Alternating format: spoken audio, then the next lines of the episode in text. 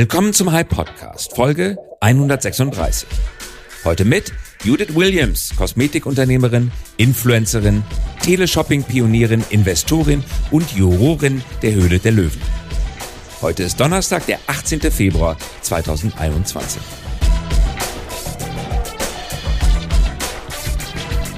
Unser Thema heute, Konsumentenmarken in der digitalen Welt. Wie baut man sie auf? Wie erreicht man junge Zielgruppen? Wie greifen Fernsehen und Social Media ineinander? Gespräch mit einer leidenschaftlichen Unternehmerin, die sich gleich mehrfach neu erfunden hat. Eine Folge über den Wandel von Märkten, Firmen und Persönlichkeiten.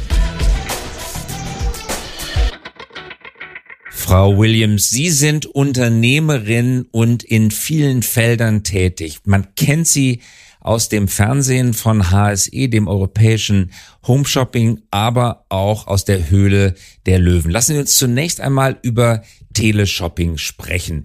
Rund 42.000 Menschen rufen täglich bei HSE 24 an. Sie erreichen dort Milliarden Umsätze. Wie macht man das?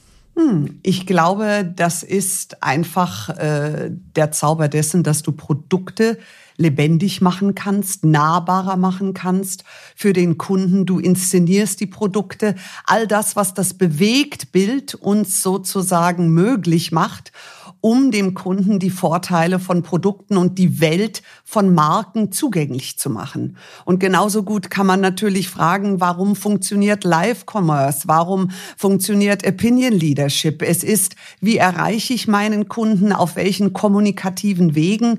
Und äh, ich glaube, das Teleshopping, die waren eben, und ich, ich spreche nicht gern von Teleshopping, sondern würde eher TV-Commerce sagen, äh, denn es ist genau das Gleiche, äh, was Live-Commerce ist, nur die Ansprache an den Kunden. Und wenn ich weiß, äh, was ist meine Kundenzielgruppe, wen möchte ich erreichen, wie muss ich ihn ansprechen, das passe ich auf dem jeweiligen Kanal an.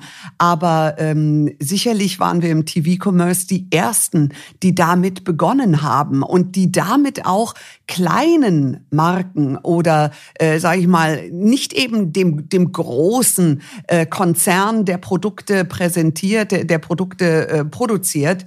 Ähm, somit konnten kleine Unternehmer auch sichtbar werden. Es ist eine Biografie über sie erschienen, Stolpersteine und ins Glück heißt sie. Dort wird ihr Lebensweg beschrieben. Ihre erste Karriere haben sie als Opersängerin gemacht. Sie mussten aber das Singen gesundheitsbedingt an den Nagel hängen. Sie haben klassischen Gesang studiert. Sie haben eine Ballettausbildung absolviert, hatten aber mit dem Thema BWL lange nicht wirklich viel zu tun. Wie ist dieser Wandel in Ihnen hervorgegangen, dass Sie von der Sängerin, von der Musikerin zur Unternehmerin geworden sind. Ja, das war ein Wandel, der über Jahre stattgefunden hat. Allerdings, wenn ich heute zurückdenke, gibt es sehr, sehr viele Parallelen im äh, Künstlerdasein, weil du arbeitest ständig an dir selber. Jede Arie, die du live performst, wird nie wieder so gesungen werden wie an dem Abend, sondern du erschaffst nie etwas wirklich für die Ewigkeit und befindest dich damit sozusagen äh, im ewigen Wandel.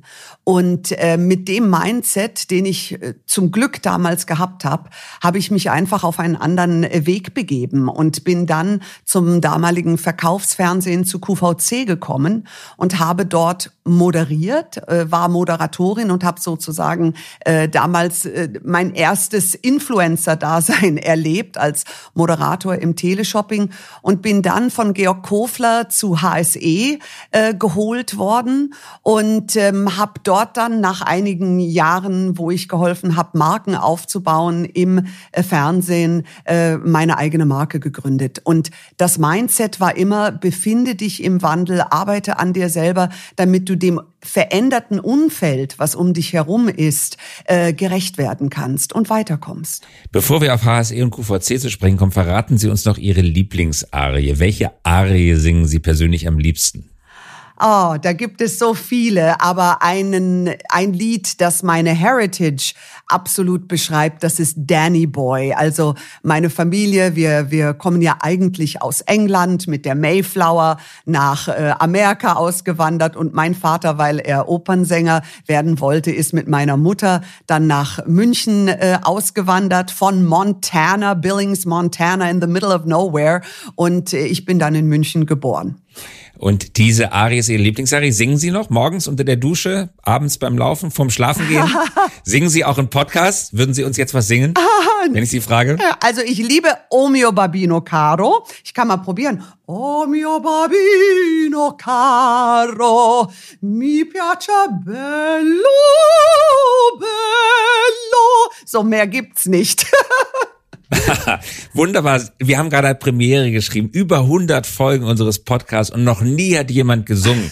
Sie haben gerade die Premiere gemacht. Herzlichen Glückwunsch dazu. Ja, vielen Dank. Sie sind dann also zu QVC gekommen, haben vor der Kamera gestanden und haben Produkte verkauft, sollten Produkte verkaufen. Und dann haben Sie gemerkt, dass die Art der Präsentation stark darüber bestimmt, wie viel das Produkt verkauft. Welche Kniffe, was haben Sie da gelernt? Wie muss man ein Produkt inszenieren, anmoderieren, um es gut verkäuflich zu machen? Also du hast im Fernsehen oder auch im Live-Commerce nur eine begrenzte Anzahl von Minuten, um deinen Kunden abzuholen. Wir Menschen haben eine begrenzte Anzahl von Aufmerksamkeitssekunden, sage ich mal. Und es ist wichtig, in den ersten paar Minuten den Kunden abzuholen.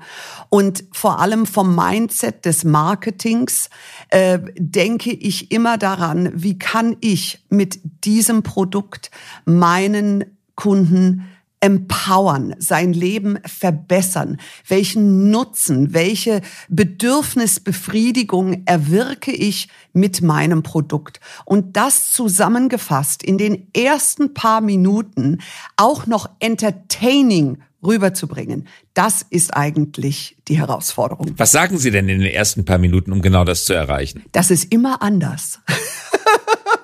Ich sage ihm. Brauchen Sie eine persönliche Beziehung zu dem Produkt? Ähm, ich persönlich heute habe die, sage ich mal, den Luxus, dass ich schon eine persönliche Beziehung zu dem Produkt haben muss.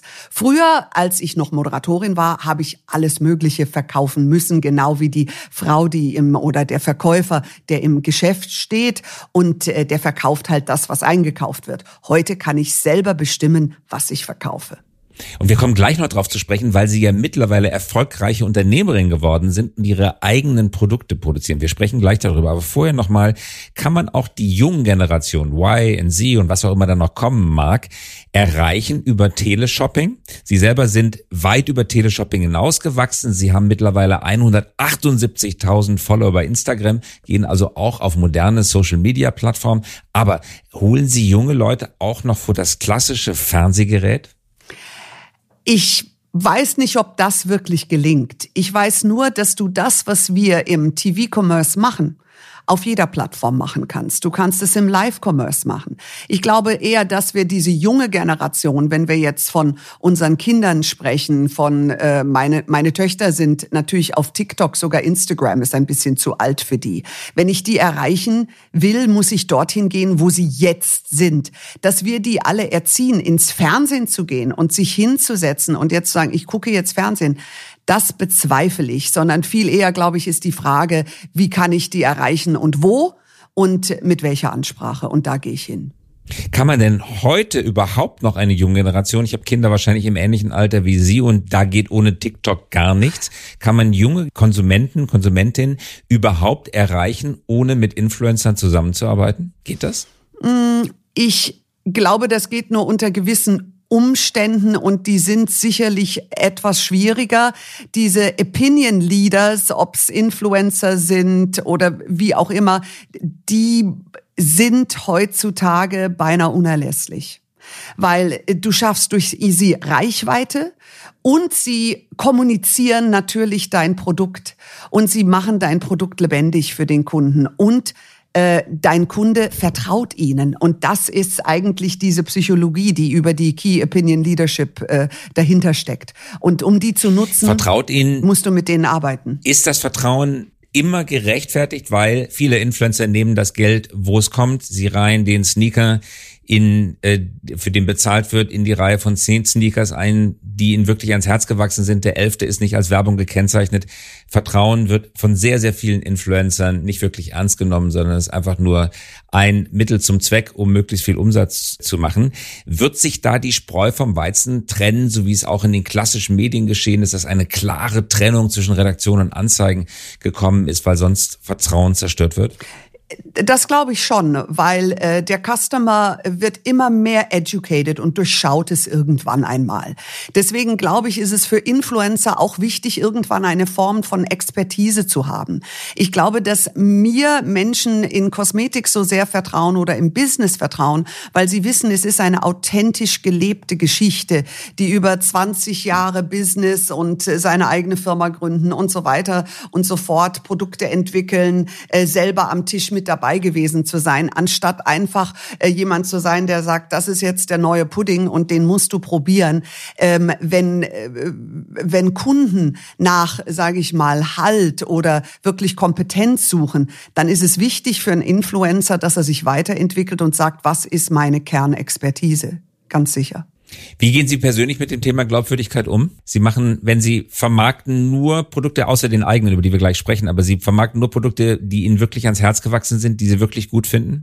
Absolut. Absolut. Äh, ich äh, investiere auch nur in Produkte, die ich wirklich gut finde. Ich äh, würde immer nach Qualität schauen. Ich würde immer auf Nachhaltigkeit schauen. Es muss mit den Werten, die wir in unserer Company haben, übereinstimmen. Und Glaubwürdigkeit ist, ist dein Gold. Also das ist, hat auch damit zu tun, sich selber treu zu sein und so weiter. All diese Dinge, glaube ich, weiß jeder, das weiß jedes Kind. Das ist so wichtig. Und damit sind wir beim Unternehmertum. Sie sind Mehrheitseigentümerin von Cura. Die Firma haben Sie gemeinsam mit Roland Kohl mhm. gegründet, der früher die Henkel Dependance, Henkel Schwarzkopf in Tirol leitete, nachdem sich Henkel dann aus Tirol verabschiedet hat sind äh, Herr Kohl und Sie gemeinsam in die Gründung gegangen. Mhm. Das Unternehmen beschäftigt heute 150 Mitarbeiter, macht über mhm. 55 Millionen Euro Umsatz mhm. und Sie haben mehrere Produktlinien. Vielleicht erzählen Sie etwas davon, was Cura Cosmetics macht. Also ähm, gegründet hat Herr Kohl damals alleine vor 20 Jahren. Ich bin dann irgendwann dazugekommen und hatte die Idee der Judith Williams Cosmetics, nachdem ich im Fernsehen geholfen hatte, sehr viele Marken aufzubauen. Heute äh, sind wir äh, Cura Marketing äh, in dem Sinne, dass wir auch nicht nur Judith Williams natürlich produzieren, sondern das machen, was die Firma seit 20 Jahren macht. Wir machen White Label, äh, wir haben viele Marken, die im Retail stehen, die aber auch online verkauft werden. Wir produzieren Produkte, aber wir entwickeln. Wir sind vor allem in der Kosmetikentwicklung sehr stark mit eigenen Laboratorien, mit Testinstituten. Äh, ähm, und haben da ein sehr fundiertes wissenschaftliches Netzwerk, das wir über 20 Jahre aufgebaut haben, wo wir in der Kosmetik innovative Produkte und auch Produktdarreichungsformen eigentlich ähm, ja äh, nicht nur auf den Markt bringen, sondern schick machen. Opinion Leaders. Trends nach vorne bringen. Sie produzieren, Sie entwickeln, damit legen Sie sich natürlich mit vielen traditionellen Unternehmen an. L'Oreal, um beispielsweise ein Beispiel zu nennen, mit Procter Gamble, mit Henkel. Sie sind im Vergleich, sie sind groß, aber im Vergleich zu denen sind sie klein. Richtig. Was können Sie besser? Was machen Sie anders als traditionsreiche Weltkonzerne? Also klein zu sein im Vergleich zu den Großen hat immer den Vorteil von immenser Agilität. Und diese Beweglichkeit im Markt, auf Trends eingehen zu können und vor allem ein Speedboat zu sein. Das sind zwei der wichtigsten Dinge für uns. Wir können sehr, sehr schnell entwickeln und trotzdem mit der nötigen Qualität. Wir können auf Trends sehr schnell eingehen und wir können sofort entscheiden, weil wir natürlich viel weniger Leute sind. Wir müssen nicht durch irgendwelche Gremien hindurchgehen und erstmal das Budget äh, äh monatelang frei machen und planen, sondern wir können heute entscheiden, was wir heute und morgen tun werden. Ich glaube, das ist eines der wichtigsten Dinge. Sie bringen, ist das richtig, 100 Produkte im Jahr heraus ja. mit ihrer mit ihren Kosmetiklinien, 100 Produkte. Ja. Das bedeutet in jeder Woche zwei neue Produkte. Dienstags und Donnerstags erscheint ein neues Produkt. Heute ist Donnerstag. Was kommt denn diese Woche heraus? Und was kann man denn, erklären Sie das bitte mal einem Mann, der vergleichsweise wenig von Kosmetik im Detail versteht. Ja. Wie kann man 100 neue Kosmetikprodukte pro Jahr auch nur erfinden? Sind das andere Farben? Sind das neue Technologien, neue Formeln? Was ist das?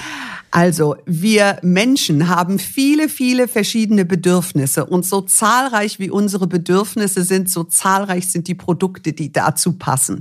Das geht von der Gesichtscreme, die deine Haut winterfit macht und besonders liebevoll pflegt, weil man einfach im Winter eine andere Bedürfnisstillung für die Haut braucht, einen anderen Schutz braucht, bis hin dann, wenn das früher kommt, wenn du sagst, jetzt gehe ich zu einer leichteren Pflege, ähm, weil meine Haut sich wiederum verändert. Und dann spielt natürlich auch noch das Alter eine Rolle. Äh, jedes Alter äh, braucht eine andere Form von Pflege und Wirkstoffe. Und deswegen, das ist unendlich, sage ich mal. Die Kosmetik ist unendlich. Und vor allem die Wissenschaft geht auch immer weiter vorwärts. Wirkstoffe werden weiterentwickelt und das macht es so enorm spannend. Was kommt denn diese Woche heraus, zum Beispiel? Diese Woche kommt heraus aus Phytomineral. Phytomineral ist, war mein erstes, äh, meine erste Linie. Pflanzen und Mineralien. Da kommt heraus ein ganz, ganz fantastisches Serum, das die maximale Menge an Feuchtigkeit in eine wintertrockene Haut hineinschleust und vor allem länger in der Haut hält. Das ist ja das, was wir in der Kosmetik versuchen hinzubekommen, dass wir maximale äh, Feuchtigkeit in die Haut über einen längeren Zeitraum und wir dadurch straffer und glatter aussehen, aber dass es sich wunderbar seidig anfühlt. Das kommt diese Woche heraus. Ein tolles Serum. Startet übrigens am Samstagabend um 23 Uhr bei HSE. Das klingt, Sie sind so professionell, das klingt so überzeugt. Sie haben mich jetzt richtig überzeugt, aber weil Sie mich so überzeugt haben. Soll ich Ihnen was das kommt Produkt denn nächste schicken? Woche raus? Wie, das brauchen Sie nicht, Dankeschön. Aber was machen Sie denn dann in der kommenden Woche? Wenn das so perfekt ist und Sie damit einen wissenschaftlichen Durchbruch erreicht haben, wie können Sie denn in der nächsten Woche schon wieder das nächste Produkt, das Sie ebenfalls überzeugend vermitteln können, herausbringen? Dann gehe ich natürlich wieder auf andere Bedürfnisse ein und jedes Produkt hat ja eine andere Funktion. Der eine hat Probleme mit ähm, Altersflecken oder gealterter Haut oder sonnengeschädigter Haut und man schaut sich eben an, was was brauchen wir Menschen äh, zu welchem Zeitpunkt und äh, da gibt es unendliche Themen. Ich könnte jeden Morgen aufstehen und eine Live-Show machen, jeden Tag zu anderen Hautbedürfnissen und anderen Wünschen, die wir haben haben. Und äh, das ist die Pflege. Ich, so wie wir jeden Tag anders sind, so ist das Produkt jeden Tag auch anders. Warum war Ihnen das Verkaufen fremder Produkte irgendwann nicht mehr genug? Ähm, ich habe immer unternehmerisch gedacht. Wenn jemand, ich erinnere mich an ein äh, Schlüsselerlebnis, als ich im äh, Teleshopping war, als Moderatorin, da kam ein Unternehmer, der in der Garage eine Gartenschere gebaut hat und wirklich eine gute, ja, also besser als alles, was ich bis jetzt auf dem Markt gesehen habe. Und äh, erzählte, wie er das entwickelt hat. Und ich habe immer die Brand Story als Moderator war ich gewohnt zusammenzufassen und das Produkt natürlich für den Kunden sichtbar über Bewegtbild im Fernsehen erlebbar zu machen. Hatte aber immer die große Verantwortung, das muss heute funktionieren. Judith, wenn du nicht performst, kann dieser Mensch mit all seinen Gartenscheren wieder in seine Garage zurückgehen und die Garage ist voller Gartenscheren. Also ich hatte immer schon diesen unternehmerischen Gedanken, dass ich zusammen mit dem, der zu mir kam, erfolgreich sein möchte. Und die hab auch, war auch bereit, die Verantwortung dafür zu übernehmen. Und nachdem ich das viele, viele Jahre gemacht habe und wirklich mit vollem Herzen Marken im, im Fernsehen aufgebaut habe, habe ich gedacht, hey, vielleicht könnte ich mich trauen, das für mich selber zu machen. Weil meine große Leidenschaft war es immer, Menschen zu pflegen. Ob es mit der Musik damals war oder ob es jetzt heute mit Produkten ist, ganz egal. Und äh, das Kosmetik begeistert mich deswegen so sehr, weil wir uns mit uns beschäftigen. Es sind die paar Minuten am Tag, wo du in den Spiegel schaust, dich spürst und dich verwöhnst und dich wappnest sozusagen für deinen Tag. Und diese Liebe und, und Wertschätzung, die da drin steckt, das ist das, was mich begeistert an Kosmetik und die Parallele auch zur Musik. Und dann trat die Höhle des Löwens in ihr Leben, beziehungsweise Sie haben die Höhle des Löwen betreten. Worauf achten Sie bei den Investitionen, die Sie in der Höhle des Löwen machen? Wie sieht aus Ihrer Sicht der perfekte Pitch aus? Da müssen Sie ja urteilen. Sie müssen nicht selber pitchen, sondern Sie müssen selber entscheiden, ob ein Pitch, ob ein Produkt gut ist. Worauf achten Sie? Da gibt's verschiedene Ebenen. Einmal achte ich auf die menschliche Ebene, weil die Menschen, die dort reinkommen, du hast ja keine Zeit, die wirklich kennenzulernen. Wir wissen wirklich nicht, wer kommt hinein. Wir haben vorher kein Briefing. Du kannst dir vorher auch nicht die Zahlen des Unternehmens anschauen oder den Werdegang des Menschen. Deswegen äh, versuche ich durch verschiedene Ebenen äh, durchzugehen und die abzuchecken. Das eine ist, hat derjenige, der vor mir steht, Matching, äh, sage ich mal, ein Matching-Wertesystem, so wie wir es auch in unserer Firma haben.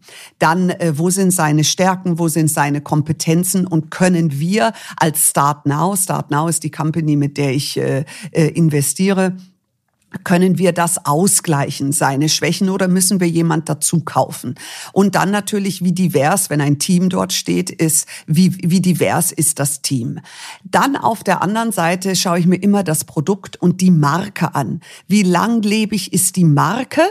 Äh, wie viel gibt die her? Gibt die ein ganzes Produktfolio her? Kann ich die in den nächsten zehn Jahren pushen? Oder ist es ein One-Hit-Wonder, ein einziges Produkt, steht einmal im Regal und ist danach quasi in der Garage? An solchen Dingen bin ich nicht interessiert, nicht an den One-Hit-Wonders, sondern ich bin an Marken und hochwertigen Produkten interessiert, die unser Leben etwas schöner, etwas angenehmer und etwas freudiger gestalten. Wie viele Jahre sind Sie jetzt beide dabei bei Höhle der Löwen? Seit Anfang an. Ich bin der Dinosaurier unter den Löwen. Die einzige, die also seit Dinosaurier Anfang weise ich entschieden zurück, aber seit Anfang an, das nehmen wir, das nehmen wir mit. Aber wenn Sie jetzt mal schauen, die Investitionen, die Sie im Rahmen der Höhle der Löwen mit Start Now, Ihrem Investitionsvehikel gemacht haben, verglichen mit den anderen Investitionen, die Sie gemacht haben, also die beiden Kategorien, die beiden Asset Classes, Höhle der Löwen versus Non-Höhle der Löwen, mhm. welche hat die besseren Ergebnisse geliefert?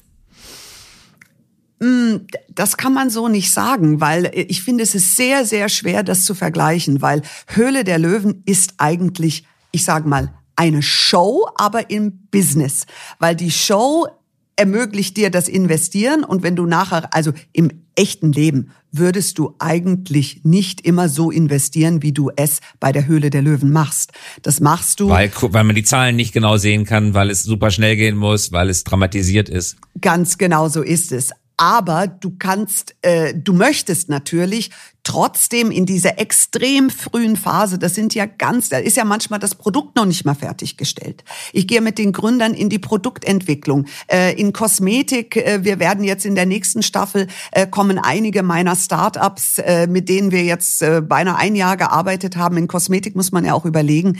Ähm, du hast ja die Entwicklungszeit dazu. Das ist ja nicht, sage ich mal, eine Gartenschaufel, die gebe ich nach China, die stampfen die zusammen und dann stelle ich die in den Baumarkt, sondern Kosmetik Kosmetik, da stehen dermatologische Tests, Entwicklungen, Hauttests dahinter etc. Du hast einen, einen längeren Vorlauf. Aber äh, sicherlich eines der besten Investments, äh, das wir durch unseren Omni-Channel-Push sehr äh, äh, gerne erwähnen, ist natürlich Bitterliebe, mit dem wir gerade, äh, sage ich mal, einen halben Exit gemacht haben mit Arcus Capital. Wir sind aber noch zusammen drin, äh, zusammen mit Arcus Capital. Aber Bitterliebe ging sehr schnell. Das war innerhalb eines Jahres, also ein immenses Wachstum und Wachstum und sehr, sehr E-Com-lastig. Ja, wie haben sich die Teleshopping-Ergebnisse im Laufe der Zeit entwickelt mit Einfluss von Corona? Also die Geschäfte, bei denen Sie investiert haben, die Unternehmen, in die Sie investiert haben, welchen Einfluss hatte Corona auf diese Firmen?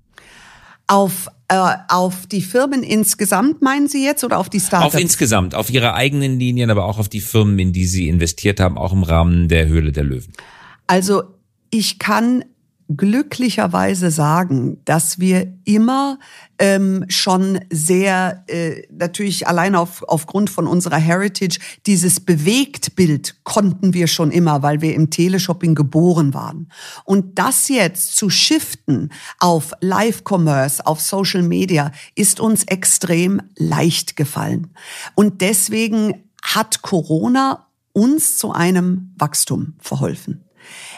Auf der anderen Seite, dort, wo man im Retail ist, da spürst du natürlich zum Beispiel äh, in der dekorativen Kosmetik einen Rückgang bei Lippenstiften, ganz klar, weil die Menschen Masken tragen. Aber dann verlagerst du das Ganze ähm, auf Augen-Make-up, sag ich mal. Dann wächst halt die Wimperntusche dadurch. Und etwas, was wir in der Company immer machen, ist immer sehr schnell, wenn sich die äußeren Bedingungen ändern, sehr, sehr schnell zu reflektieren, was können wir tun. Und das haben wir gleich am Anfang von Corona Corona getan. Ich habe mein Büro in ein kleines Kosmetik-Fernsehstudio äh, quasi umgebaut oder Social-Media-Studio. Ähm, äh, ich bin bei äh, QVC England. Da stelle ich meinen Laptop auf und wir sind in England auf Sendung. Also das hat sich alles geändert. Deswegen sind wir von Corona, Klopf auf Holz, nicht negativ betroffen.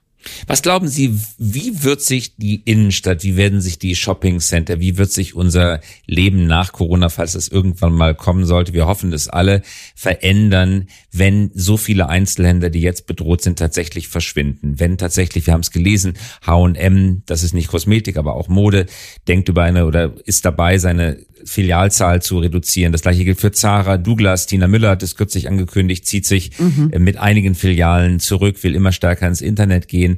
Wie werden die Innenstädte in Zukunft aussehen? Wie wird unser öffentliches Leben aussehen, wenn wir wieder daran teilhaben können?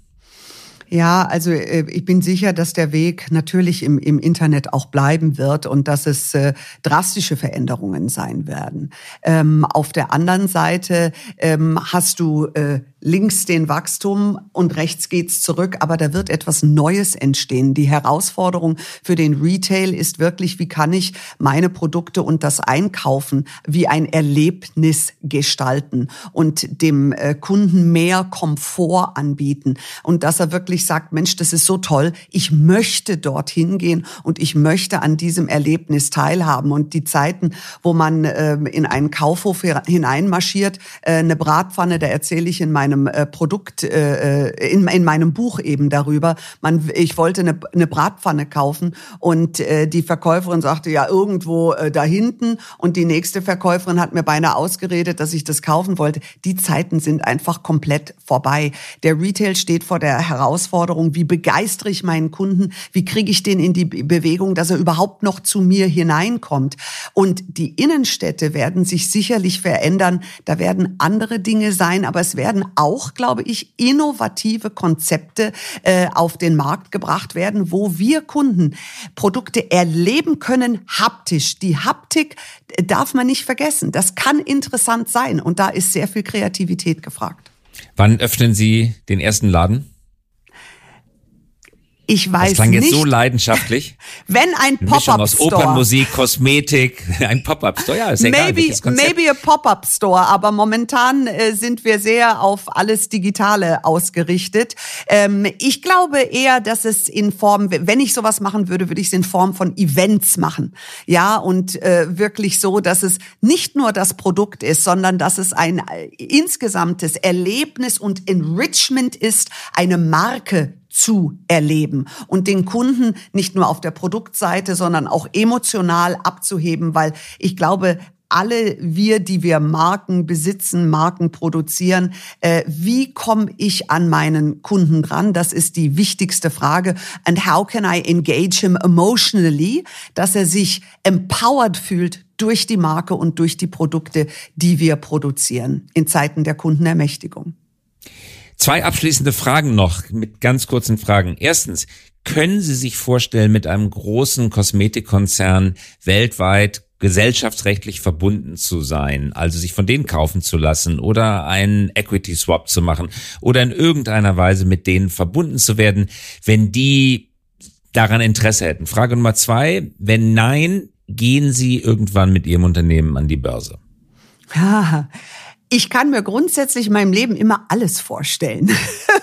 Weil ich finde, das ist eigentlich das Abenteuer äh, dieses Lebens. Es ist die Frage, sag ich mal, der Lebensumstände, auch natürlich was familiär, was ist mit den Kindern. Als, als Mutter äh, äh, denke ich natürlich immer für die Familie, für die Kinder mit. Aktuell ist es so, dass ich natürlich hoffe, dass irgendwann mal wenn die Töchter äh, Spaß haben daran und wenn sie sagen, das ist das, was ihnen, äh, was ihr Calling ist, dass sie gerne vielleicht die Firma mit übernehmen wollen. Wenn aber dazwischen sich andere Wege auftun, äh, habe ich kein Problem zu sagen, oh, wir nehmen noch jemanden dazu äh, oder wir machen tatsächlich irgendwann mal einen einen Börsengang. Ob wir das mit der eigenen Company machen oder mit etwas anderem.